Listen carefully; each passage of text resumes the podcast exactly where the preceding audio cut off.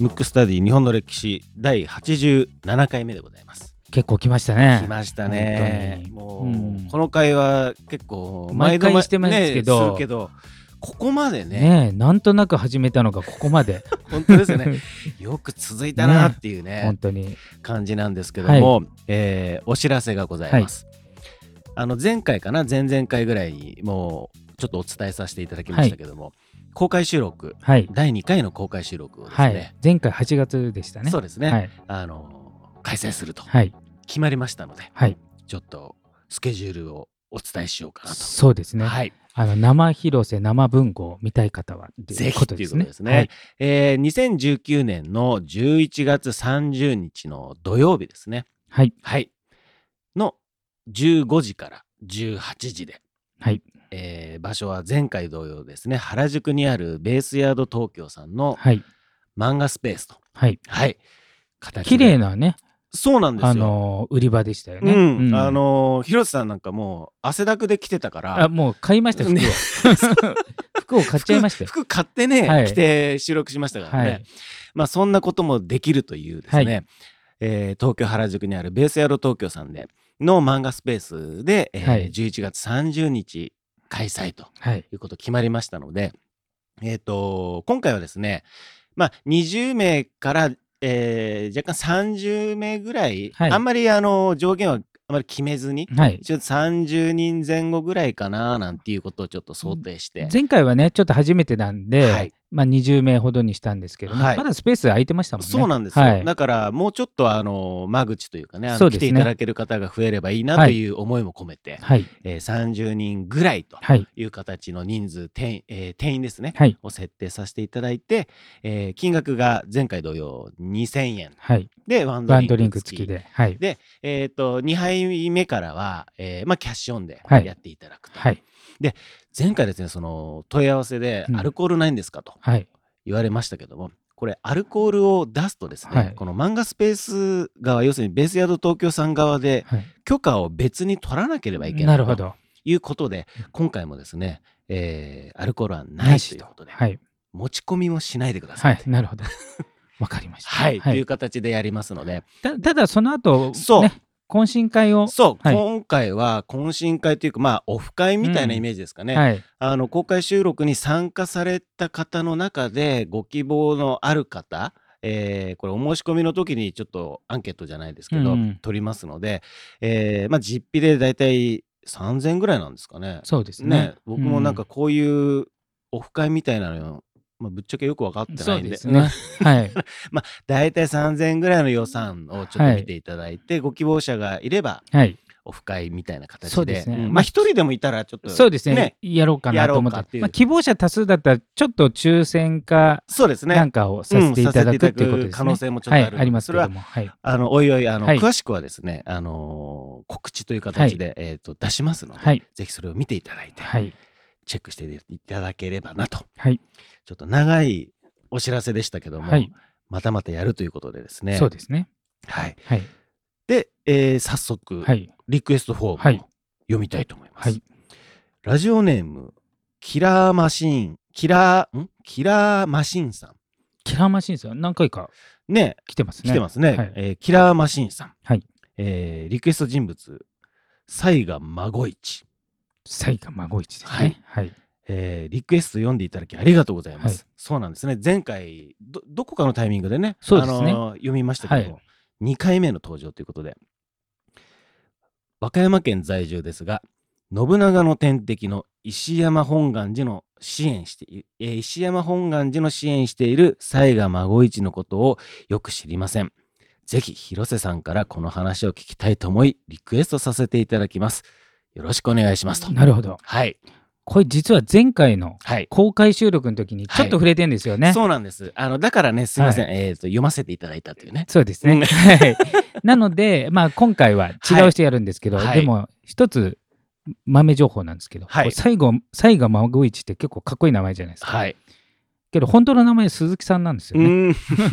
普通、そう普通って言い方失礼ですね。鈴木孫一とか、はい鈴木重秀って言われてるただこのこの人もかなり、うんあの魅力的な人物なんで、なるほどですね。まあよかったら、はい。えっ、と、公開収録そうですね。のやつは公開収録の時に、はい。なんか触れてますもんね。そうですねはい。あの、その時のやつは、なんかどっかであるんですかね。そうです。うんあのーか変えます。買いますね。うんはい。あの公開してるポッドキャスト内で公開してるはい。ものの後パート2か3かうんうん4ぐらいで、多分ちょっと触れてますのでねでね、はい、ごもしよかったらってことですね。あとは、まあ、あの調べていったり、かなり魅力的なうんはい人物です、まあ、どっかのタイミングでねそうですね。まあ、この番組であの触れることがあればやろうかなとはい思いますね。ということで、はい。えー今回は、今回はですねどうしますか？前回と同様というか、ランシリーズですね。はい、意外とマイナーだけど、なぜか歴史の授業でちょっと覚えてる人も多いとそいううね。そうなんですよ。大塩平八郎の乱っていう、うんちょっとマニアックだけど名前は知ってるみたいな。僕そうそうだから名名前前は知ってますよ。うんこれどういう乱か知ってます？いやそそこまうん そこまでは知らないっていう。まあ、あの名前がついてるぐらいなんで、まあ、大塩平八郎さんがはい乱を起こしたんですけど、はいはいまあ、この人がね、まあ、とにかくいい人なんですよ。あいい人なんですね。めちゃめちゃいい人なんですよ。うんうんうんで、まあ、早速入っていくんですけど、はい。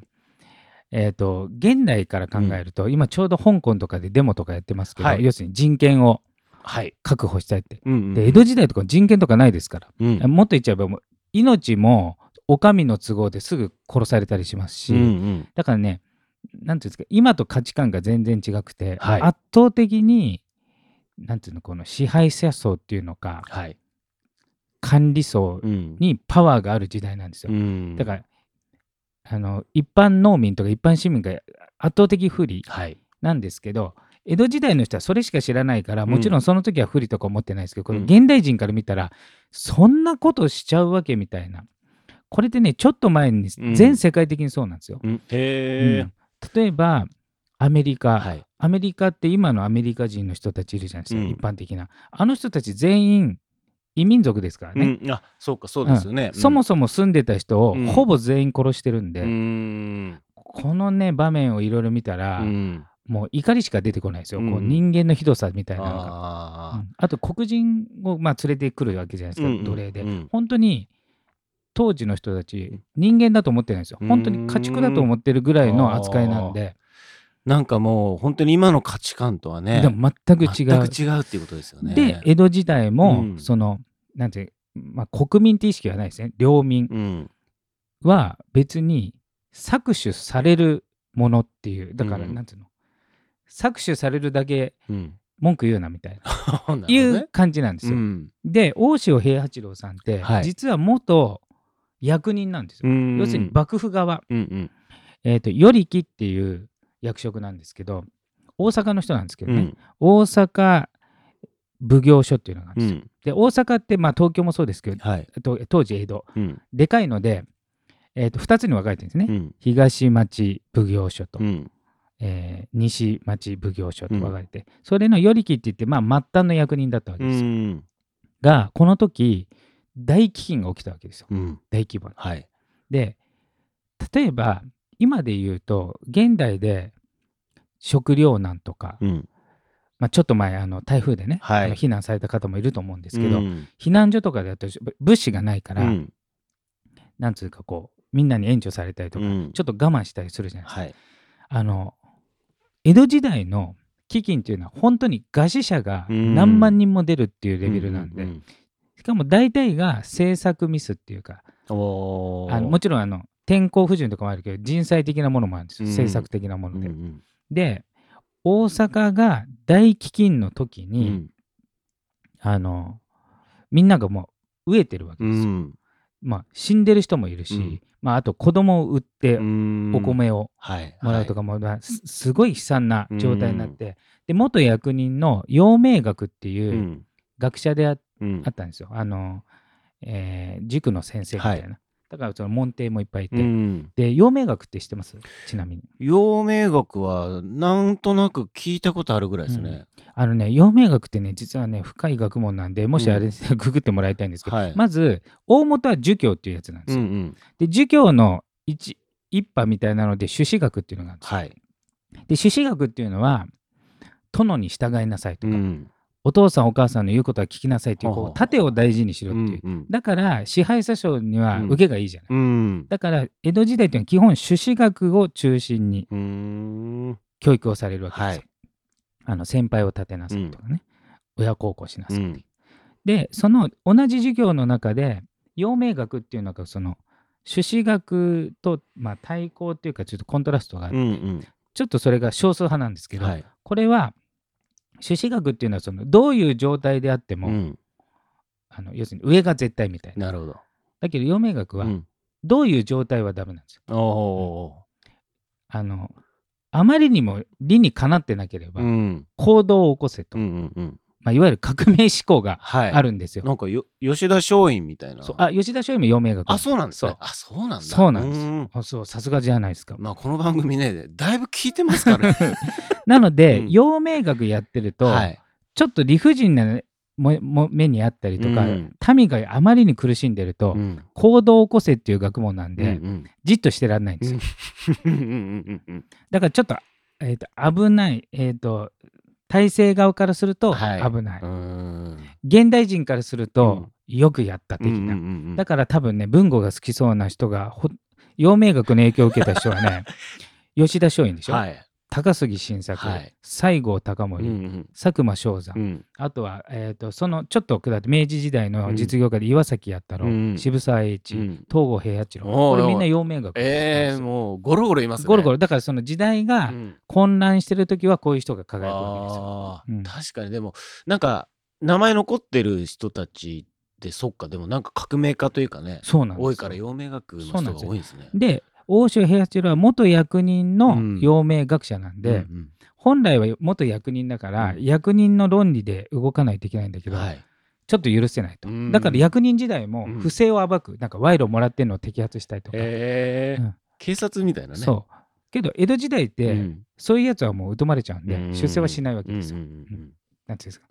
上が賄賂してたら、うん。まあ、見逃したりなんなんつうんですかね。あんまり正義感強かったらダメなわけですよ、なるほど。まあそれは場所にもよるかもしれないですけど、で大塩平八郎さんはそれがやめて、うん。まあ、事故を開いてた時にそのうん飢饉が起きたと、うんうん。そうするとやっぱりいても立ってもいられないから、うん。奉行所に駆け寄るわけですよ。民が苦しんでるから、うん。お米を分けてくれと、うん。いっぱいこう何役人だから集まってくるわけじゃないですか、それをもう一回農民とかに返してほしいっていうか、あの施してほしいってはい。言ったにもかかわらず、うん。嫌だうん。あの奉行奉行が、うんうん。大阪奉行がうん。断る、プラス、うん。当時の大崎あ大阪東町奉行所の奉行が、うん。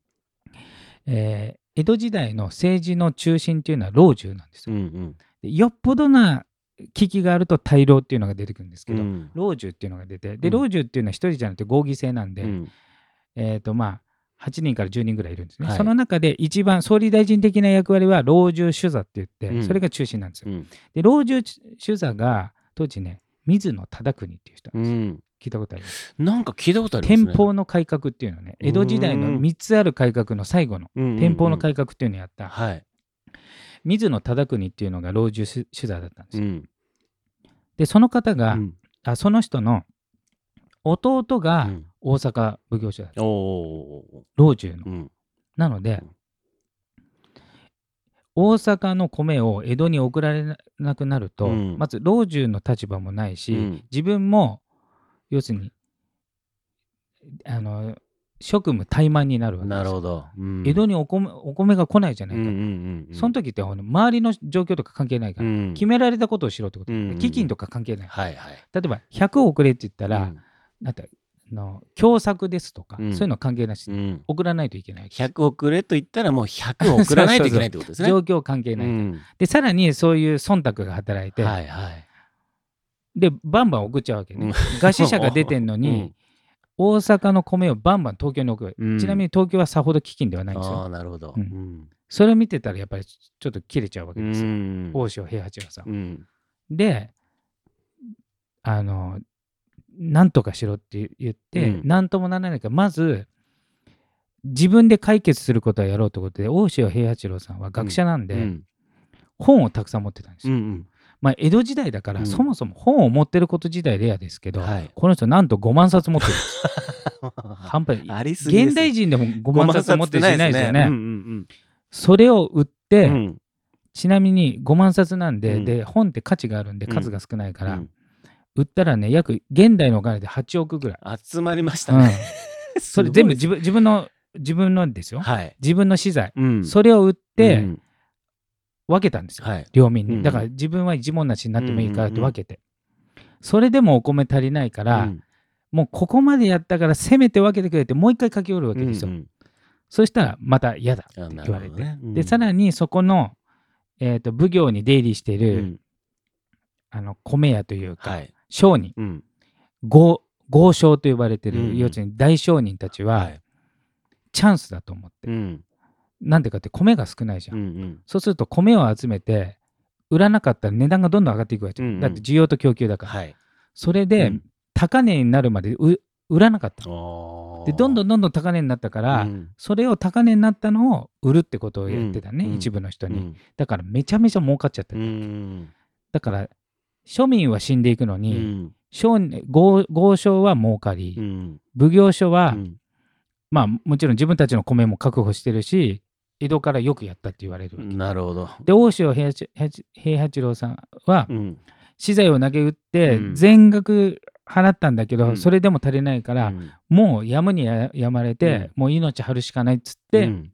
ぶっ壊しに行ったわけですよ。うん、壊しに行ったんですね。奉行所をうん。襲撃、うん。あと商人米を買い占めてるはい。商人に打ち壊して米を分配するってことをやって、うんただやっぱり江戸時代っていうのはお上の方が強いから、うん。仲間も最後ビビってやっぱり密告されるわけですよ。なんで1日で鎮圧される。ええ一日なんですね。うん。ですぐじゃないですかねそう。だから大塩平八郎さんは現代人から見たら相当いいことしてるじゃないですか。うんあの最後はあの包囲されて、うん潜伏先1日で鎮圧されて逃げたんだけど、えー、と潜伏先を突き止められて、うんなかなか激しい死に方をしたんですよ。ええまあ普通だったらまあ切腹とかはい。ならわかるじゃないですか。うん爆弾で爆死。す だからバラバラになっちゃって、はい死体がわからない、ううんん。ことになっちゃって。ええまあどうせなら、うんまあ道連れじゃないですけど、うんまあその捕まえに来たやつものともと思ったのか、うんうんうんうん。そういう感じなんですよ。へえすごい。うんでこの事件って結局あの大塩平八郎の乱自体を見るとうん1日で鎮圧されて、うんうんあのまあその代わりあの放火とかもしてるんで、うん。え大阪の町の5分の1が焼けたと言われてるんで、ねだから結構焼けちゃったんで、まあ、庶民にも影響あったんですけど、うんなぜ歴史の教科書に載るかっていうと、うんはい。あの大した乱じゃないです島原の乱はすごかったですよそうですね。あの、うん。うん老中が死んでたりとかするんで。なんですけど、うん。なんで載ったかっていうと、うん。今までは庶民とか農民の意見だったのに、うん。元役人があの反乱をしたっていう、うん。これが衝撃で,、うんで幕府側も、あれ仲間の中から裏切り者が出たわけってことで、ちょっとなんていうのかな組織がうん。盤石じゃないっていうのを世間にバレちゃうきっかけなんだ、うんこれも幕末に影響してるわけ、うんもしかしたら倒せるんじゃないかっていう。思想が生まれるわけうんうんうですよ。ん。そうなんだ。うん。いやー、そっか、じゃあ影響力がすごいあったってこそうなんでよとですすね。うん。あとはさっき言ったうん。陽明学を学んでる人、うん。で陽明学ってそういうちょっと革命思考が含まれちゃってるんで、はい。あの大っぴらにはできないんですよ。うん。やっぱ朱子学っていうのが、うん。あのなんていうのその江戸幕府公認のうん。学問なんででも陽明学習ってる人は、うん。世直し的な、そうですよね。ね。大塩平八郎さんもやったんだから、うんうん。自分たちも続かないとって言って各地でちょろちょろっとした乱が起きてるんですでそれが脈々といって吉田松陰とかになり幕末の革命でついに明治維新になるっていううん。。なるほど。じゃあ結構本当のきっかけのすごいちっちゃな火種だけど、そうなんですよポ。ッと火がついたきそうなんですよっかけになった乱なんですね。うんでも大塩さんがやったことって、うん普通だったら銅像立ってもいいぐらいのレベルですね。うんうんうんあの役人の不正を摘発うん。し、あの庶民にまず自腹を切って救済して、うんでここまでやったからなんとかお上やってくれって言った人なんで全くしなんて私利私欲がない人うん。なんですけど、本当にいわゆる庶民の人たちに対してっていうことですよそうなんでね。だけど、まあ、反乱を起こした、まあ、最後はそのバラバラ死体を、うん。えー貼り付けにされちゃって、見せしめに反乱を起こすとこんなことになるぞみたいな周知をを受けちゃってるんですけど、うん。でもやっぱりこの番組聞いてる人とかはね、はい。多分こういう人好きじゃないかなと思って、ちょっと取り上げてみたんですけど、ええいや、知らなかったですね。うん。名前はね、すぐ、パッとわかりますけどね。欧そうですね州平八郎はいとか、欧欧州平八郎多分リスナーの方もなんか歴史の教科書でなんか見聞いたことがあるみたいなね、うんうんうん感じの人です。いや、なんか中身はそんな感じなんですね。そうなんですようん、すごいなあ、い、やいや、じゃあもう、ヒーローですね。そうですね、うん。そう思いますね。なるほど。はいじゃあ、まあこんなところでお時そうですね間ということなので、お時間ということでははいい、えー今回のテーマは、大塩平八郎の乱でした。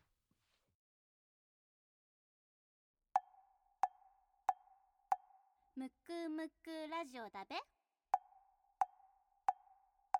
むくむくラジオだべ？